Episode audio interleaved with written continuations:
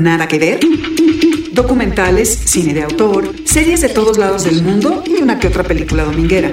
Aquí hablamos de Netflix, recomendamos lo que vale la pena y te solucionamos el eterno dilema de no tener nada que ver. I'm going to tell you a story. Everything happens for a reason. Goddamn right. Nada que ver, un podcast original de Netflix. Ha llegado la hora de ser prácticos. Yo soy Luis Pablo Oregard, soy periodista y mi segunda película favorita es Vivir de Akira Kurosawa.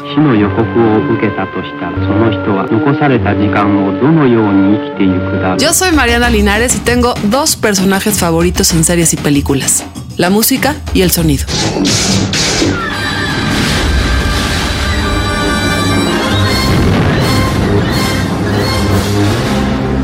Hola, soy Trino, hago caricaturas en los periódicos, me gusta mucho la ciencia ficción, Perdidos en el espacio, Tierra de Gigantes, El túnel del tiempo. Nunca había visto algo así. Tiene que ser en el futuro lejano.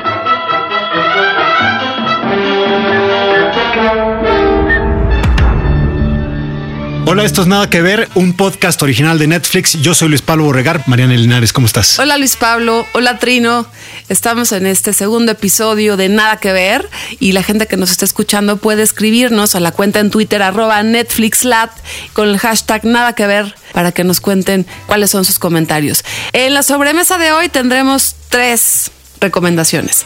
Tijuana, la serie mexicana que ya pueden encontrar, la película The Highwaymen, protagonizada por Kevin Costner y Woody Harrelson, y una serie muy particular llamada Osmosis. Así que aquí vamos. Sí tengo que confesar que algunas de, de las cosas que vamos a hablar en este episodio me las eché en el teléfono y las disfruté. Y funciona. Son las pantallas, ¿verdad? O sea, Son es el iPad, es el teléfono y es la televisión en su momento. Oigan, ¿Qué y traes a la quiero, mesa, quiero Mariana? arrancar eh, esta, esta recomendación de esta semana con una serie que se estrenó el pasado 5 de abril, Tijuana. Amenazas de violencia y homicidios son cosa Nada de ni todos nadie los puede días para la atentar prensa contra la libertad de expresión. Así lo advirtió la comisión.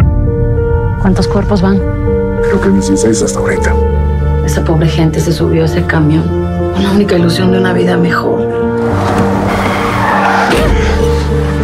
Pues esta serie de 11 episodios, eh, pues producida por Netflix y Univision.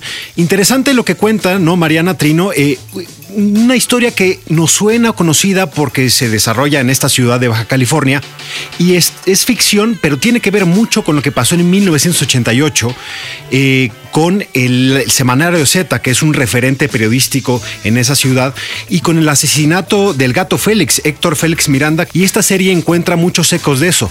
¿Qué es lo que cuenta Tijuana? Pues Tijuana eh, arranca con el asesinato de un candidato a gobernador de Baja California que va muy bien y que es un digamos un outsider de la política.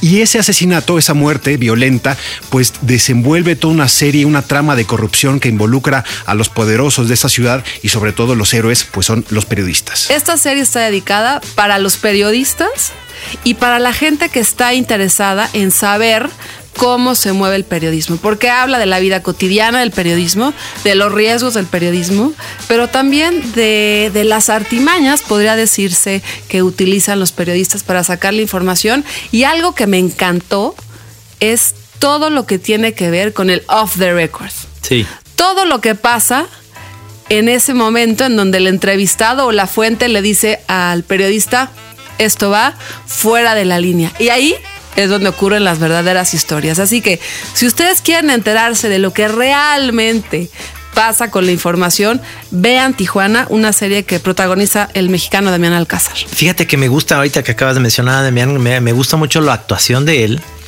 Y en general las actuaciones están bien. Hay cosas que no me gustan. Hay algo que se necesita todavía mejorar porque eh, en la persecución básicamente hay una persecución, digamos, hay un asesinato, no lo voy a decir más, pero hace falta tener más callo para filmar esas escenas.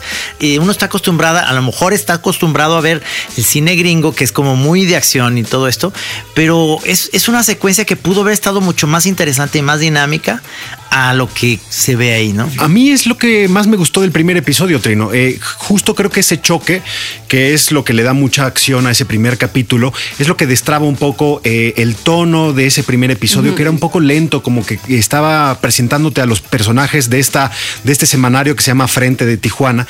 y ese choque le da acción, porque ahí ocurre en ese choque el asesinato que marca pues el resto de la temporada. Ahí es donde Gabriela, que pasaba de formar parte de la campaña, se convierte en una eh, periodista para investigar el asesinato de este candidato. Entonces yo creo que justo ese, ese accidente era importante para que la trama fluyera y para que nos pusiera en la ruta.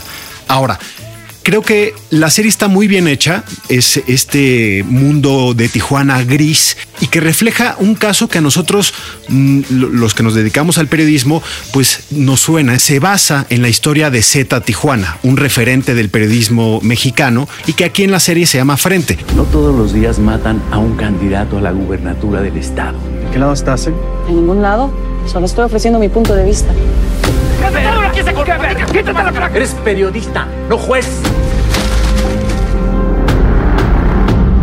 Pero fíjense, yo siento que pasa un poco como, como Colosio, es decir, es una serie que para la gente que sabe todo este contexto del periodismo en Tijuana, en la frontera, eh, de esa época, pues es, es muy interesante y hasta entretenido ver quién es quién. Sí, ¿no? sí, sí. Para quienes no saben qué es lo que pasó, es una buena eh, primera eh, brochazo del el contexto periodístico en, en Tijuana.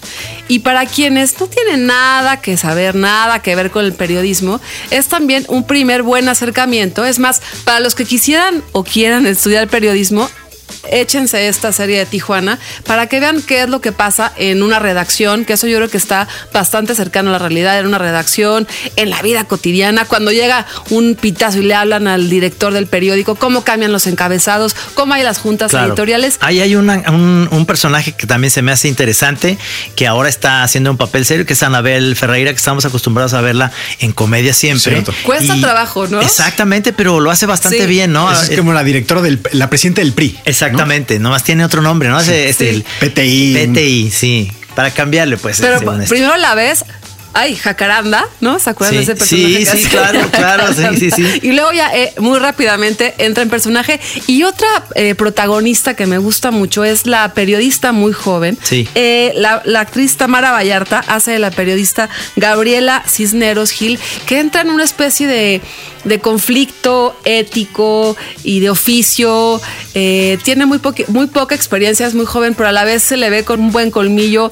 Y no sé, pero pues yo como que me identifiqué con ella. A mí me parece que le, le- le sobra demasiada solemnidad a veces como a, a este mundo periodístico, donde a veces sí hay, es cierto que en esas redacciones se baja al inframundo, a veces como brochazos lo vemos Yo en creo que algunos ya te olvidaste de personajes. tus años mozos ahí en, en las redacciones. Ya eres, ya eres muy Nos experimentado. volvemos ahorita. cínicos, nos volvemos cínicos. Bueno, ahí está Tijuana, primera recomendación. Insisto, yo creo que es una serie importante, relevante para saber cómo, qué pasa con el periodismo en México, un oficio que no está nada sencillo. Otro idioma. Las películas y series en otro lado del mundo. Así se oye la serie Tijuana en francés. Qui a proposé ce titre ¿Quién propuso el encabezado? Moi. Trouves nul Yo, Non, ça m'a fait rire. Mais ça aurait été bien de dire que l'estropié avait 10 points d'avance. No, me hizo reír. Pero el mocho va adelante por 10 puntos, no por dos dedos. Tu préfères qu'on écrive L'estropié de chez lui à deux doigts de la victoire avec 10 points d'avance? Il continue à gagner du terrain. Les gens commencent à croire ce qu'il raconte. Moi y compris. Te late que diga el mocho desde su casa por 10 puntos y dos dedos. Sigue muy firme el cabrón. La gente ya se lo está empezando a creer, incluyéndome. Le premier gouverneur indépendant de Basse-Californie. El primer gobernador independiente de Baja California. Una sobremesa donde abundan las recomendaciones. Nada que ver. Bueno, yo quiero platicarles de esta película de Highwaymen que sale Kevin Costner, eh, eh, Woody Harrelson y además la dirige John Lee Hancock. How many bullets you got in you? 16, I think. Might be good to have a doctor look at you sometime. Might be good to have doctor look at you sometime. I ain't got no bullets in me. Es una película que a mí se me hizo muy padre, me encantó.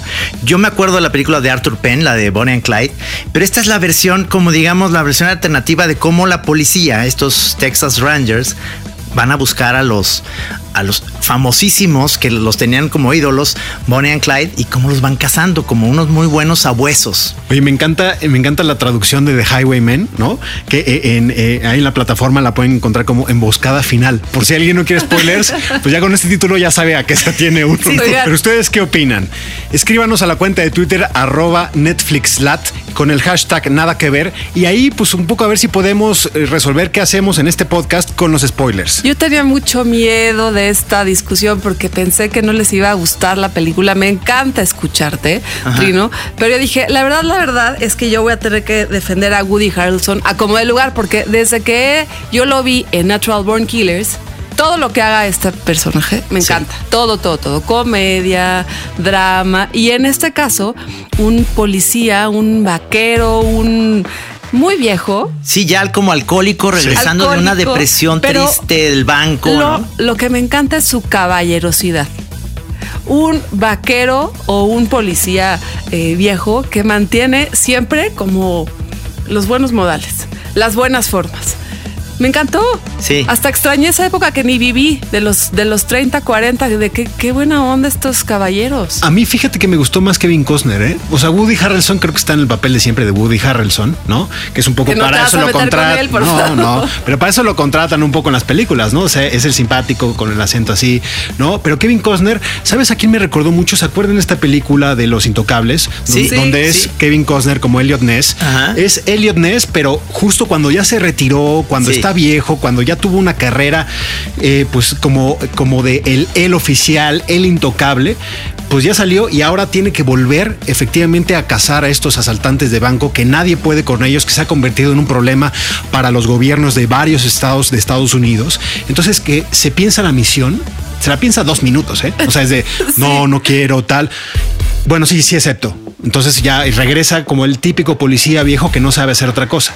También a mí me gustó la película, pero siento que es una cosa que ya he visto varias veces, ¿no? Es en este perfil de el policía retirado que regresa a una última misión. Sí, por supuesto. Pero fíjate, hay una cosa con la, a diferencia de la Arthur Penn, la película Bonnie and Clyde con Warren Beatty y Faye Dunaway, que ahí salen ellos, digamos, jóvenes, los dos, pero son treintones. Y cuando ves aquí a Bonnie and Clyde, cuando ya los ves al final, son unos chamacos Sí. imberbes que hasta te da tri- tristeza porque están las fotografías, por supuesto, Sí. de cómo fue esa masacre. Sí. Emboscada. En sí. una emboscada, que en la de Arthur Penn es una emboscada real. Aquí le dan un valor a, a- a Kevin Conner como diciendo, te doy la oportunidad de que te defiendas. En la original Ni llegan las balas de donde Arrasar. sea, ¿me entiendes? Como, como yo creo que fue en realidad. Esta parte de que son policías tan buena onda que te doy la oportunidad de que te rindas. Es interesante como lo que dices del lado B, ¿no? Es decir, sabemos que es, son objetos de culto Bonnie and Clyde, estos asaltantes, en, en la, la imaginación de los estadounidenses, pero aquí casi no salen. Es decir, no les vemos la cara en toda la película, o sea, nada más vemos sus siluetas o vemos la parte de atrás, porque la historia, y es lo que el mensaje que John Lee Hancock quiere hacer, que es, está centrada en el otro lado, en, en el, en el lado de la ley que se ha visto un poco como reducido ante esta pues eh, sorpresa, ¿no? Decían ahí, dicen al final de la película, 20 mil personas fueron al funeral Sí. de Bonnie y otras 15 mil al de Clyde después de esta emboscada. No se les hizo una escena muy, muy, muy buena, la escena cuando van a la casa, que es súper como estresante y en realidad... Ya no voy a decir nada más, pero es muy buena lo que pasa, ¿no? Y, y- si, les gusta esta película o si les gustó, yo les recomiendo que sigan eh, las, las películas anteriores o las obras anteriores de John Lee Hancock, que es, es un tipo que se ha involucrado o se ha interesado por muchas películas o por hacer obras que están basadas en historias reales. Tiene esta de The Founder, que es sobre el tipo que echó a andar McDonald's. Tiene esta de Ah, Saving. Mr. Banks, que es la de Mary Poppins y la relación con Walt Disney. Sí. Y tiene eh, The Blind Side, que se acordarán, una película que incluso ganó unos Óscares sobre un jugador de fútbol americano con Sandra Bullock, que es este, esta comedia eh, pues un poco dispar entre personajes. Así que yo me, me parece muy interesante la obra de este director. You may have heard there was a prison break. It was Bonnie and Clyde. The Highwaymen es una película clásica, dura dos horas. eh, tiene una estructura narrativa clásica de principio, eh, desarrollo y final, un diseño de producción enorme que les, que les tomó tiempo porque es de época, que tiene vestuario, coches increíbles de la época, en donde además tuvieron que hacer una cosa muy loca con Sí, las carreteras. En la carretera ¿no, la llenaron de tierra. Imagínate ese diseño de producción de hacer toda esa carretera este, que existe, pero llenarla de tierra nada más para la escena. Oye, y hablando de diseño de producción, tuvimos la oportunidad de platicar. Bueno, tuvimos, no, yo ya me subí, ¿verdad? No, sí, sí tuviste. Tuviste tú la oportunidad, Trino Camacho. Tuvimos la oportunidad de escuchar la De conversación escuchar. de Trino. De Trino Camacho con el gran Eugenio Caballero, el director de producción, director de arte, escenógrafo. Ganador nomina- de Goyas, de Óscares. ¿no? Sí, por, por, fíjate, el laberinto del fauno, Roma, entre otras, ¿eh? Entre otras, estuvo aquí en Nada que Ver y nos cuenta un poco qué está haciendo. Ni hablar. Una conversación con los protagonistas más influyentes del mundo del entretenimiento. Eugenio Caballero, director de producción de películas Pues me da muchísimo gusto estar aquí contigo, mi querido Eugenio Caballero, que además, es que, a ver, ¿cómo te puedo decir? Este, eres director de arte, director de producción, Diseñador de producción. diseñador de producción. soy los dos, depende en el lugar del mundo, le llaman distinto. ¿Desde hace cuánto te dedicas a esto? Pues desde que tenía 20 años, este, es decir, hace 26 ya, 27. ¿Cuál ha sido la producción más, más difícil que te has enfrentado? ¿Laberinto? Del No, Fauno? no, yo creo que Roma fue una de las Roma. más difíciles. Eh, el laberinto porque pues fue hace muchos años y yo no tenía las mismas herramientas que tengo ahora, pero, pero pues todas tienen su, todas tienen su chiste. Tienes un proyectazo ahora en Guadalajara que me gustaría que me platicaras. Después de Roma y todo el periplo de Roma y eso yo quería también darme un poco de tiempo sin meterme de lleno a una película y me y, y se armó este proyecto que es un proyecto que me trae prendidísimo, que es de es una exposición sobre Guillermo del Toro que estoy curando y diseñando. Este, estamos trabajando ahí muy intensamente con Guillermo en la selección de piezas y esas cosas. Es una exposición que va a estar en el Musa en Guadalajara, en la cual eh, estamos poniendo a dialogar la obra que tiene Guillermo como, digamos, en su casa. Tengo una columna de la, de la exposición, es eso, justamente él como, como mm, coleccionista, un poco como metáfora de, de la inspiración, ¿no? De todas estas cosas que pueblan la cabeza de Guillermo. Por otro lado está él como, como creador, entonces tengo muchas piezas de sus películas, tanto props como vestuario, como dibujos, arte conceptual, todas esas cosas poblaron, por supuesto, a Gui- a Guillermo. Por eso estamos también teniendo una otra una parte distinta a lo que ya ha estado expuesto en el AGMA y eso. La colección es, es otra, las piezas que seleccionamos son otras. A lo mejor el 50% ya han estado expuestas antes, pero las otras son nuevas y Además le estamos incluyendo arte mexicano, arte mexicano, arte popular y arte de, de los maestros mexicanos también, que sabemos que, o sea, que, que- que sé y además lo hemos conversado mucho con Guillermo, que... em, pues que lo han influenciado. Entonces parte de eso es conectar a Guillermo, este creador universal, con Guadalajara, bueno, Sí. con México y con Guadalajara. Obviamente todo esto que vas a exhibir y todo eso nos va a remitir a, a miles de historias de, de Guadalajara que a él le va a encantar también verse reflejado. Ya empezó para nosotros ese proceso también, él con, como conversando de por qué él conectaba con ciertas piezas o ciertas publicaciones, ¿no? No, pues sensacional tenerte aquí, me, me dio mucho gusto que platicáramos así, me encantó verte. Muy bien, igualmente. Nada que ver. Yo quisiera hablar de una serie francesa que se llama Osmosis. ¡Uh, la, la! ¡Uh, la, la, francés. Es una serie conformada por ocho episodios creados por el director Audrey Fouché, francés, y protagonizados por alguien que ya pueden ubicar, es el actor Hugo Becker, que sale en la serie de Gossip Girl. Que tiene una, que tiene, a a diferencia de otras series, tiene toda esta parte ya, ahora sí que es muy francesa la serie, aunque tiene mucho, muy, muchos episodios parecidos a Black Mirror para mi gusto. O sea, es una serie de ciencia ficción Sí. ubicada en Francia, hablada en Francia y con una filosofía francesa alrededor de la ciencia ficción. ¿No? Sí. Que nos cuentan la historia de dos hermanos científicos que están buscando la manera de generar osmosis, es decir, la vinculación de dos personas a través de diferentes experimentos. Es muy francesa, si se fijan. Sí. El amor lo dice todo, todo va por el amor. No es una cosa del enemigo, lo comercial, voy a vender. No, es, es alrededor del amor y eso, ese leitmotiv, me gusta. Bienvenue dans Osmosis. Êtes-vous prêt à découvrir ce qu'est vraiment l'amour Salut, je m'appelle Nils. Je suis accro au sexe. Je crois qu'avec quelqu'un que, que j'aime, euh, je pourrais changer. Avec l'aide de Martin, notre intelligence artificielle, j'ai l'immense honneur de vous présenter en exclusivité une expérience révolutionnaire pour rencontrer votre âme sœur. Lo voy a resumir como más, más baratito, más de A ver, chapala. a ver. Es dos hermanos que se ponen a lucubrar un buen Tinder, pero que sea de.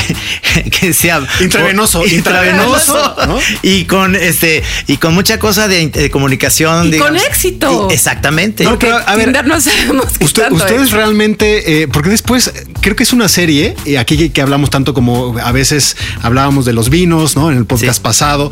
Esto me sirve, es una serie como para limpiarse el paladar, ¿no? Ver a veces películas y producciones de otros países, en otras situaciones, con otros lenguajes, sirve un poco para lavar, un poco eh, ta- tanta producción que viene del norte. Pero, y, y en esto yo sí pensaba, ¿estaría yo dispuesto a hacer lo que sea con tal de estar con mi media naranja? También plantea cosas interesantes. Sí, ¿no? es más filosófica, insisto. Tiene Por que supuesto, ver- muy francesa. Muy francesa, Sí. de, del existencia- existencialismo, de además hay el pretexto de, bueno, el no el pretexto, el motivo es una mamá que pierde la posibilidad de recordar y estos hermanos eh, pues quieren ver cómo, cómo generan otra vez en la mamá que se que regresa, que se vincule otra vez con ellos, localizada en París, ¿no? Eh, hay, hay buenos y malos, pero los malos tienen que ver con el dinero, entonces esa parte es muy francesa. Eh, pero también yo creo que lo- en lo francés está la sofisticación. Sí. Y ahí es donde un poco me, me perdían a mí. Hay algo, historia. hay algo que, que me, me- me entusiasmó al principio de la serie y la vi toda y creo que hay que verla toda, pero sentí que al final tuvieron que hacer un poquito como telenovela. Este, el asunto, ¿me entiendes? Que tenían que haber una relación ahí más eh, que ya no me no se me hizo tan original a como iba en un, en un Ah, inicio. de acuerdo, completamente de acuerdo. Eh, A mí también me, me pasó eso. Creo que el primer episodio es dispara por todos lados, es súper ambiciosa. Efectivamente toca eh, temas. Si ustedes han visto Westworld, ¿no? ¿no? Por ejemplo, esta cuestión de eh, este mundo con robots que tienen eh, ciertos sentimientos. Aquí también te, te lleva como a pensar a- y, cier- y hacer ciertas reflexiones, pero al mismo tiempo luego empiezan a, abrir como una especie de, de terreno por donde van por el espionaje, el espionaje eh, in- in- eh, industrial, ¿no? Porque es, hay que decirlo también, es este este Tinder intravenoso de dos hermanos, pero hay otra compañía que está buscando también hacer como dinero, pierden a los inversores. Entonces se va complicando muchísimo, abren 17 veredas, entonces como que va por demasiados lados, es demasiado ambiciosa y luego no termina de apretar como, como debería, ¿no? Sí. Pero sí vale la pena. Yo a mí me encantó la estética, por ejemplo. Porque es un, fu- un futuro muy creíble, ¿me entiendes? Porque sí hay cosas de, de adelanto tecnológico, pero no es esta cuestión Blade Runner, que no te la sigues creyendo, aunque pongan Blade Runner en 2049, todavía no, va a haber esos avances de coches volando. Y sí es muy europea Sí. y sí le ayuda a uno a ubicarse en un París contemporáneo, en una. Francia contemporánea. Eh, le, le ayuda a uno a practicar un- también el francés. Y con para- un la elenco, con que- un elenco que increíble, ¿no? ello. Esto, esto, estos, estas la actrices. tipología de los actores y las actrices es padrísima, es distinta. Sí, son contemporáneos, sí creo que esté sucediendo en Europa también ese fenómeno. Eh, hay unas historias también que, que empatizas y hasta te da ternura, ¿no? De que, quis- que sí creo que hay mucha gente en el mundo que está buscando su media naranja. A ver, pero ustedes, ¿qué opinan? Escríbanos al hashtag nada que ver en arroba NetflixLat y, y a ver si nos cuentan si ustedes estarían dispuestos a meterse un chip para encontrar a su media naranja. Bueno, ahí está Osmosis, una serie sofisticada, francesa, que habla de ciencia y habla de mucho amor también. Nada que oír. Música original de series y películas.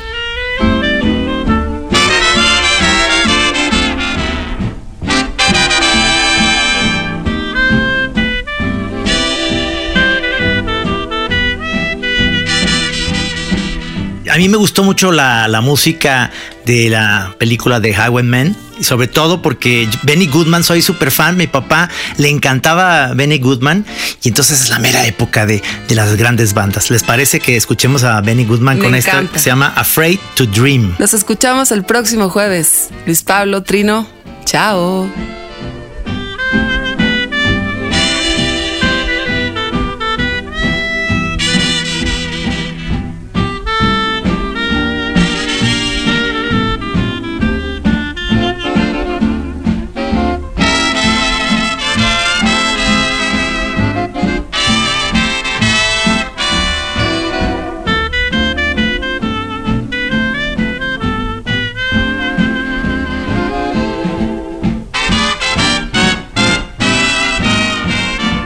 Cada semana, tres recomendaciones en una conversación de sobremesa. Nada que ver. Un podcast original de Netflix.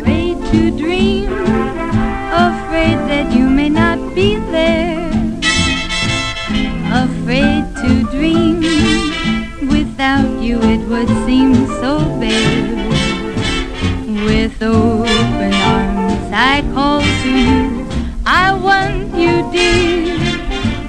As I reach for you, why do you disappear? afraid to dream I'll see you there with someone new Afraid to find another one caressing